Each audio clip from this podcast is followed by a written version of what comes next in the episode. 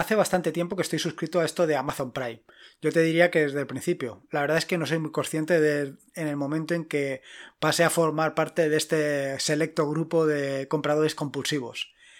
Eh, estoy suscrito a Amazon Prime, como te puedes imaginar, por el tema de las ventajas de los envíos. Y es que, eh, a pesar de que en agosto del 2018 subió el precio de 19,95 a 36 euros, eh, solamente con lo que te ahorras por los portes, por el coste de los envíos, pues prácticamente lo tienes amortizado. Sin embargo, la oferta que tiene Amazon Prime no se queda única y exclusivamente en regalarte, bueno, en regalarte, en que pagas por adelantado los portes de los envíos, sino que tiene muchos otros servicios que yo prácticamente desconocía o que no he utilizado nunca, como puede ser Prime Video, Prime Reading, Prime Music, el acceso prioritario, Prime Fotos, el Amazon Familia, que es descuento en los pañales, que probablemente cuando tenga unos años más me vendrá muy bien, el Amazon Pantry para los productos del día a día, que yo actualmente no utilizo porque donde vivo pues no, no es Amazon no oferta este servicio.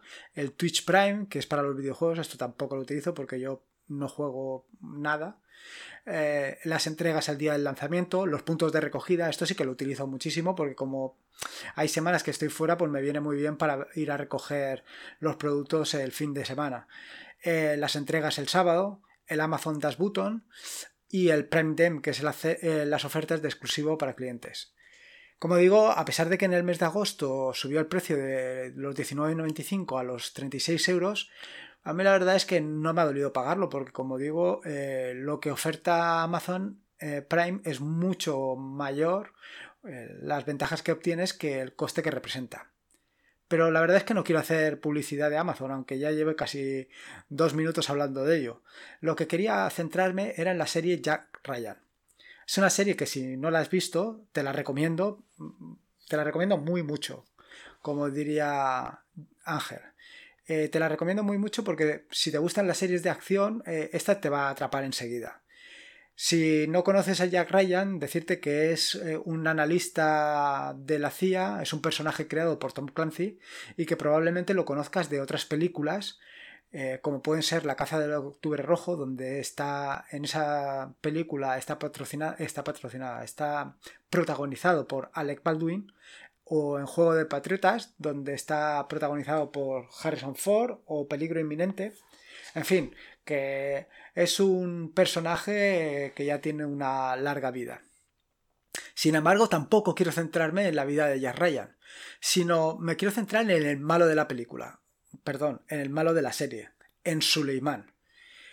Suleiman, eh, bueno, pues es un personaje que pasa a convertirse, bueno, de ser una persona mm, que quiere entrar a formar parte de la sociedad, quiere eh, ser una persona de provecho, eh, realiza sus estudios y quiere entrar a trabajar en la banca, creo recordar, pues los prejuicios de la sociedad lo empujan, entre otras cosas, no solamente es eso, lo empujan hacia el terrorismo. Termina por convertirse en un terrorista, a pesar, como digo, de su predisposición a convertirse en una persona de provecho. Hace un tiempo que Microsoft cambió el rumbo desde las palabras de Balmer, el ex CEO de Microsoft, que en 2001 dijo que Linux era un cáncer, hasta el movimiento hacia el software libre que está experimentando actualmente Microsoft desde la incorporación en 2014 de Satya Nadella como nuevo CEO de Microsoft, la cosa o el, el rumbo de Microsoft en cuanto al software libre ha cambiado sustancialmente.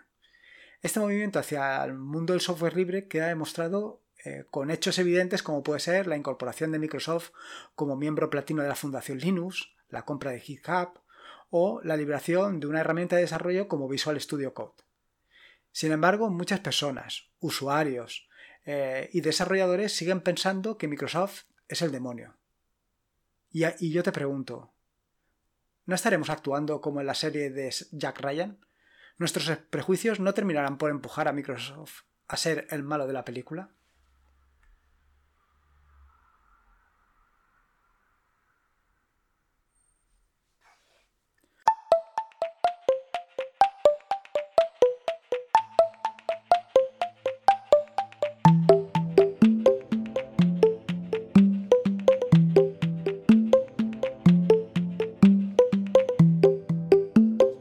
Soy Lorenzo y esto es atareado.es versión podcast. Este es el vigésimo primer episodio del podcast, un podcast sobre GNU Linux, Ubuntu, Android y software libre. Aquí encontrarás desde cómo ser más productivo en el escritorio, montar un servidor de páginas web en un VPS, hasta cómo convertir tu casa en un hogar inteligente. Vamos, cualquier cosa que se pueda hacer con GNU Linux, seguro que la encontrarás aquí.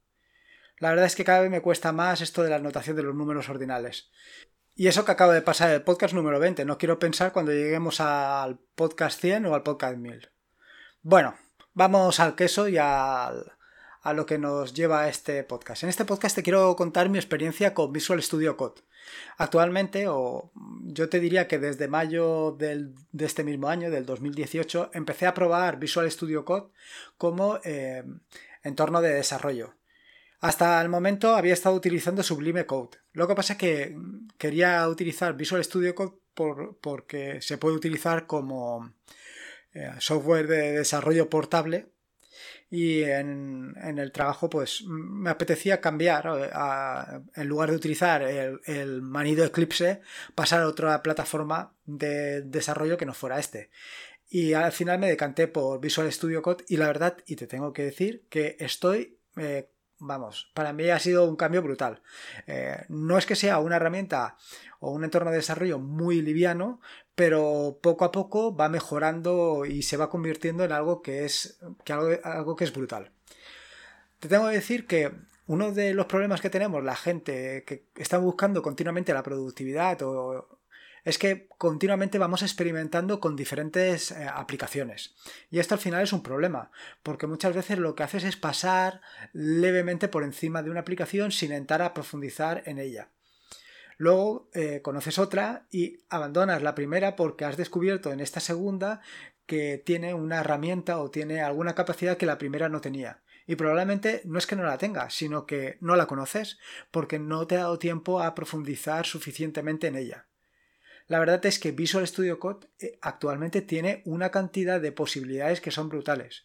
No solamente en la propia herramienta en sí, sino por la cantidad de complementos que puedes ir añadiéndole para que se convierta eh, en, en tu herramienta de desarrollo mm, perfecta. Para aquellos que no conozcan Visual Studio Code, o si tú no conoces eh, Visual Studio Code, pues te quiero decir que se trata de un editor de código desarrollado por Microsoft, y de ahí es de donde viene la introducción.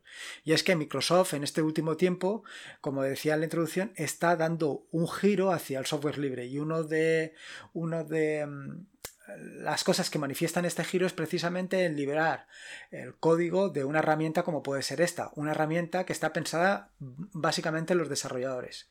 Que sí, que probablemente lo que me digas es claro, es que lo que quieren hacer es atraer a los desarrolladores a su plataforma. Bueno, ¿y quién no? Pero vamos, no quería centrarme en esto. Yo creo que ya he dado mi opinión en la, introducción de este podcast y simplemente te quiero dar a conocer un poquito eh, esta herramienta para que te plantees su uso al igual que me lo he planteado yo. Eh, decirte que se trata de un editor de código desarrollado por Microsoft, como te estaba diciendo, y que es multiplataforma. Está disponible para Windows, Linux y MacOS tiene algunas características muy interesantes, como puede ser, por ejemplo, eh, el tema de la depuración, que es realmente sencilla o es realmente sencillo depurar con, con esta aplicación. Yo actualmente lo estoy utilizando con PHP y en Laravel y, la verdad es que es muy muy sencillo poder hacer depuraciones con este código. Otra de las grandes con este código, con este entorno de desarrollo. Otra de las grandes ventajas que tiene es que el control de cambios lo tiene integrado. El control de cambios básicamente con Git, lo que lo hace realmente sencillo. No necesitas utilizar el terminal para nada. Y eso que una de las grandes ventajas y lo que mm, ha terminado por enamorarme de este entorno de desarrollo es que el terminal lo lleva integrado en la propia aplicación. Es decir, no necesitas salir de Visual Studio Code para eh, hacer operaciones en la terminal. Yo, por ejemplo, eh, cuando estoy trabajando o estoy en casa, eh, prácticamente no salgo de no salgo de Visual Studio Code. Es lo mismo que te puede suceder con por ejemplo con Chrome o con Firefox que con todos los complementos que traen puedes estar eh, trabajando con, con, los diferentes complementos que tienes y no necesitas salir prácticamente para nada A mí me sucede lo mismo con Visual Studio Code. Yo, por ejemplo, eh, los artículos del blog, tanto la preparación de los podcasts, los hago totalmente en utilizando Markdown y para ello utilizo Visual Studio Code. Cuando quiero subir todos los artículos y los podcasts a GitLab, lo hago directamente desde Visual Studio Code. Si quiero, por ejemplo, compilar, compilar si quiero crear eh, los archivos CSS a partir de los archivos SAS, lo hago también con Visual Studio Code. Vamos, que como te puedes imaginar, lo hago todo con Visual Studio Code. Y me parece una herramienta realmente fascinante. Por todo esto que te oferta.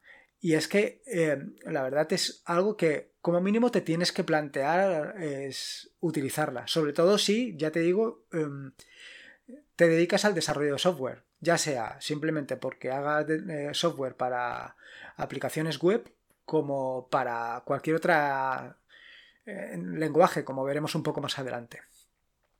Bueno, me he saltado todo lo que quería hablar de las características y me he enrollado porque, claro, a mí me parece muy interesante todas las posibilidades que oferta, ofrece, pero vamos, como te puedes imaginar, tiene el resaltado de sintaxis, el autocompletado, que eh, Visual Studio Code lo denomina IntelliSense, y es que proporciona un mejor autocompletado basado en los tipos de variables, la definición de funciones, etc.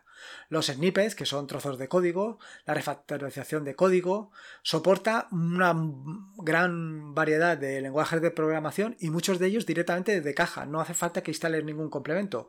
Por ejemplo, puedes trabajar de caja con Python, con PHP y con JavaScript.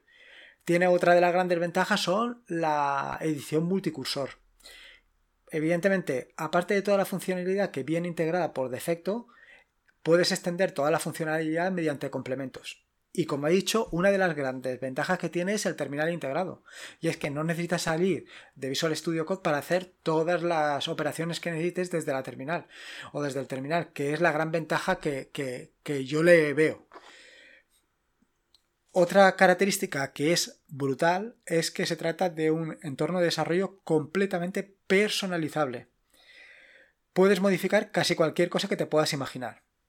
Básicamente, el tema del editor, los iconos y sobre todo los atajos de teclado. Y esta es otra de las grandes ventajas o de las grandes características que tiene Visual Studio Code. Es los atajos de teclado. Tiene una barbaridad de atajos de teclado, más de los que te puedes imaginar. Evidentemente, eh, todos estos atajos de teclado eh, los puedes personalizar, configurar y adaptar a tus necesidades. Pero no solamente esto, es que existen complementos que lo que hacen es eh, configurar los atajos de teclado como si estuvieras utilizando tu editor de código preferido o tu entorno de desarrollo preferido o tu editor preferido. Es decir, por ejemplo, si estás utilizando BIM o B, puedes adaptar los atajos de teclado a estos eh, editores. O si estás utilizando Emacs, y esto va por Ángel de Ubic, también puedes adaptar los atajos de teclado de Visual Studio Code a los atajos de teclado de, de Emacs. Con lo cual no tienes que aprender unos nuevos atajos de teclado. ¿Por qué insisto tanto en los atajos de teclado? Porque yo creo, y todo el mundo lo sabe, es que los atajos de teclado son lo que realmente te dan la productividad en cualquier entorno de desarrollo. Y aquí pasa lo mismo. En Visual Studio Code también tienes exactamente la misma, la misma situación. Y es que tienes una barbaridad de atajos de teclado para hacer casi cualquier cosa que te puedas imaginar. Entre ellos, básicamente, por ejemplo, lo que he mencionado así de pasada, que es la edición multicursor y que de verdad que te ahorra muchísimo trabajo. Como he comentado anteriormente, se trata de una aplicación multiplataforma que además es gratuita, pero sobre todo, y para aquellos que están preocupados por el tema del rumbo de Microsoft, es open source. Está liberado bajo licencia MIT, aunque la descarga oficial está liberada bajo una licencia propietaria. Tú siempre puedes elegir qué es lo que quieres descargarte. Yo ya te digo que estoy utilizando la parte de, de open source y la verdad es que va brutal. Otro de los puntos que me mm, frenan un poco a la hora de decidirme por Visual Studio Code, aunque ya te digo que actualmente es mi plataforma o mi entorno de desarrollo preferido, es el uso de Electron. Para aquellos que, o para ti, si me lees en el blog, y si has leído las últimas entradas del último año, de los dos últimos años, te habrás dado cuenta que le tengo cierta manía o cierto reparo a todas las aplicaciones que utilizan Electron. Y es porque Electron consume una cantidad de recursos que es brutal. Y esto, pues evidentemente no, no deja, como te digo yo, al margen a Visual Studio Code. Visual Studio Code también consume. Depende de los eh, complementos que tengas instalados, pero yo actualmente eh, estoy gastando como unos 800 megas de memoria RAM de, con Visual Studio Code y todo es gracias a Electron. Se trata de eh, un problema que, en fin, todo depende de las ventajas o de los inconvenientes que veas de utilizar Visual Studio Code. A mí, mm, ya te digo que básicamente las ventajas que me aportan son mucho más que el tema de los recursos que pueda consumir. Antes de continuar te voy a contar un poquito de historia sobre Visual Studio Code. Y es que se trata de un, como he dicho, una herramienta multiplataforma, tal, tal, tal, como te he venido diciendo. Fue anunciado en abril del 2015 en la, en la conferencia anual de desarrolladores de Microsoft. En noviembre de ese mismo año, en noviembre de 2015, Visual Studio Code es liberado bajo licencia MIT y su código fuente publicado en GitHub. Y ese mismo año también se anuncia el soporte de extensiones, que yo creo que es una de las cosas que más han influenciado en que se convierta en una de las herramientas o de los entornos de desarrollo más em, prolíficos y más eh, en boca de todos los desarrolladores. Tanto es así que en 2016, en la encuesta de desarrolladores que realiza Stack Overflow, está ya en la posición número 13 de las herramientas de desarrollo, de desarrollo más populares y es en 2018 cuando se convierte en la número 1. Ahora que te he contado todo este rollo, ahora que has visto que más o menos Visual Studio Code es un entorno de desarrollo eh, que se puede adaptar perfectamente a tus necesidades, te cuento, ¿qué vas a encontrar nada más abrir Visual Studio Code? Pues te vas a encontrar una, una aplicación altamente minimalista. Al final es un, un explorador en la parte izquierda, un minimap, un minimap, que es lo que últimamente tienen la mayoría de los entornos de desarrollo, como puede ser Sublime Text, donde puedes ver todo el desarrollo del código en un mapa pequeño y puedes desplazarte con mucha facilidad por él. Y en la parte más izquierda, una pequeña barra de herramientas donde tienes eh, acceso directo al explorador, a las búsquedas, al control de versiones de Git o del control de versiones que estés utilizando, a la depuración y a la instalación de extensiones. En la parte inferior tienes la barra de estado donde te informa no solo de en qué situación se encuentra tu control de versiones, sino también de los errores que hay, las palabras que has escrito, en fin, todo tipo de información que puedes ir añadiendo, complementando mediante extensiones de Visual Studio Code. Y luego en la parte superior, pues bueno, tienes un menú de em, un menú como cualquier otro menú de cualquier otra aplicación, desde que puedes acceder a todas las herramientas y todas las acciones que puedes realizar con esta aplicación. Funciona al igual que otras herramientas como puede ser Atom o Sublime Text utilizando una paleta de comandos que es eh, eh, pulsando el atajo de teclado Control Alt P que te permite, te da acceso a esta paleta de, comandos y desde ahí puedes hacer casi cualquier cosa. Y luego tiene otros atajos de teclado muy interesantes que te permiten desplazarte a lo largo del entorno de desarrollo eh, para moverte a determinados métodos, determinadas funciones que se encuentren en un archivo. Eh, también puedes moverte a posiciones del archivo, a la línea número 27. Utilizas también un atajo de teclado y vas directamente a esa línea. Y también puedes, otra característica que es muy interesante, también puedes abrir varios eh, archivos en paralelo, de manera que tienes varios editores uno al lado del otro y puedes estar comparando lo que estás haciendo en uno y en otro. Como digo, yo estoy utilizando ahora mismo mm, Visual Studio Code con PHP y eh, desarrollando en el framework Laravel y la verdad es que es muy cómodo y entre otras cosas es muy cómodo porque por el tema de la depuración porque como viene de caja de depuración no tienes que ponerle a eh, a las llamadas ningún tipo de parámetros, sino que directamente Visual Studio Code detecta en el momento que eh, estás trabajando en depuración y se hace una llamada. O sea que es, la verdad es que es muy cómodo. Como digo yo, en el último año, desde en el último año, no, en los últimos tres o cuatro meses es la aplicación que estoy utilizando. Visual Studio Code es lo que se ha convertido en mi entorno de trabajo por defecto. Actualmente, como venía diciendo, eh, no solamente desarrollo código, sino todo lo que estoy haciendo lo estoy haciendo directamente en él. Tanto en las la redacción de los artículos del blog, como eh, los guiones que utilizo para el podcast, todo esto viene en Visual Studio Code. Así que, sinceramente, yo te recomiendo que lo pruebes, por lo menos que lo pruebes. Si estás utilizando Visual Studio Code, pues ya sabes de lo que te hablo. Si estás utilizando otro entorno de desarrollo, como puede ser Sublime Text, yo te recomendaría que le pegaras un vistazo de por sí ya va a consumir más que Visual Studio, que, perdón, que Sublime Text. Yo creo que Sublime Text, creo recordar que estaba en torno a los 300 o 400 megas y como te he comentado, Visual Studio Code está en torno a los 800 con los complementos que tengo yo, que yo ahora mismo ya he ido cargándole, porque conforme vas utilizándolo, pues no puedes evitarlo. Pero vamos, eh, salvando estos detalles, yo creo que es una herramienta muy a tener en cuenta, ¿eh? O sea que, vamos, que básicamente te recomiendo que la pruebes. En las notas del podcast que encontrarás en atareado.es están todos los enlaces que he mencionado a lo largo del podcast, aunque realmente en este podcast tampoco he nombrado o he comentado muchos enlaces, básicamente pues eh, ir a la página de Visual Studio Code, descargarte el archivo .deb y probarlo. Yo simplemente lo haría así. te recuerdo que puedes encontrarme en atareado.es también puedes encontrarme en otras redes sociales, pero yo prefiero que utilices atareado.es como punto de encuentro, al igual que para el podcast también prefiero que utilices ese enlace. Pásate por, por atareado.es y dame tu opinión sobre el podcast. Dime lo que piensas, si crees que tengo que cambiar algo, si tengo que contarte alguna batallita más, como la de Jack Ryan o cualquier otra cosa más.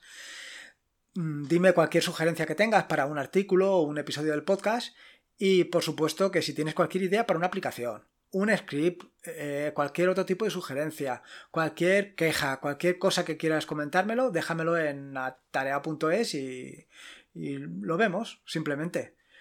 Recuerda que la vida son dos días y uno ya ha pasado, así que disfruta como si no hubiera mañana y si puede ser con Geneulinus, mejor que mejor. Estoy trabajando en una serie de artículos sobre bots para Telegram más cosas sobre la Raspberry Pi y alguna otra cosa muy interesante que irás descubriendo en las próximas semanas. Así que aquí me quedo un rato para ver si voy terminando alguno de todas estas cositas que estoy haciendo. Venga, un saludo y nos vemos el jueves.